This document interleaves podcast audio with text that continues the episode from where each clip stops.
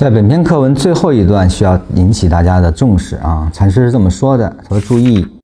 这是为了示范才分析一分钟的图的啊，这类图是最复杂的。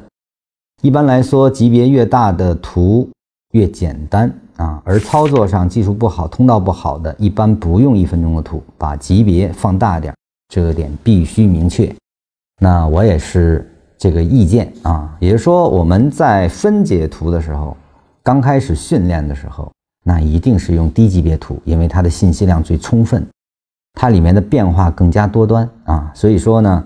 如何去让你掌握缠论的分解思维啊，以及当下的直观如何被建立起来，这个一定是在低级别图多做训练才能完成的。而这个跟我们的交易本身实际上并无关系啊。也就是说，我们的交易由于 T 加一的这个设计啊。哪怕没有 T 加一的设计，实际上在一分钟图上，你要想做出差价，其实也是比较难的事情啊。尤其是波动不是非常，我们说贝塔值比较差的股票上啊，实际上是很难展开的。因此呢，一分钟图更多的是用于训练啊。那也就是说，虽然我们在它的图例里啊，我们在二卖的地方它的反应啊，我们说这个要大卖一下。原因实际上是基于前面是一个三十分钟的结构完成，所以这个地方虽然是一分钟的一个二脉，但它给你的却是在三十分钟要开始调整的一个逻辑。因此，当出现三这个位置啊，这个 B 端的运动，实际上呢比那个缺口来看，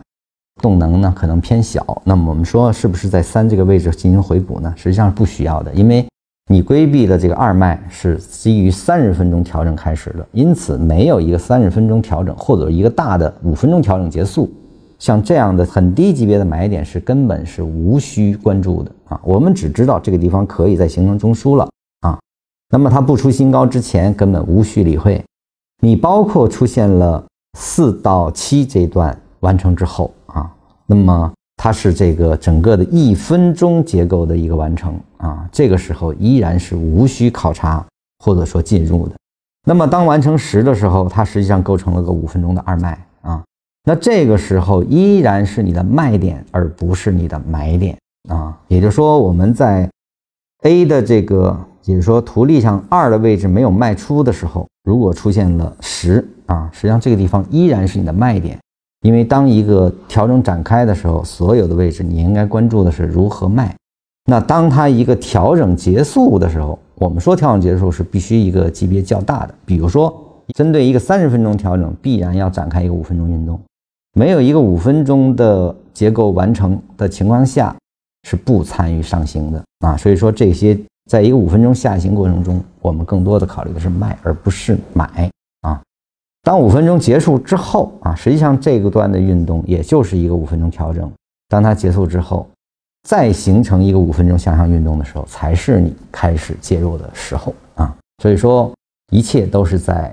走势的生长下完成。我们说的走势生长是基于前面再完成什么，现在再完成什么这些级别的对应性，在这个地方去展开的。所以说，一分钟更多的是用于观察如何完成。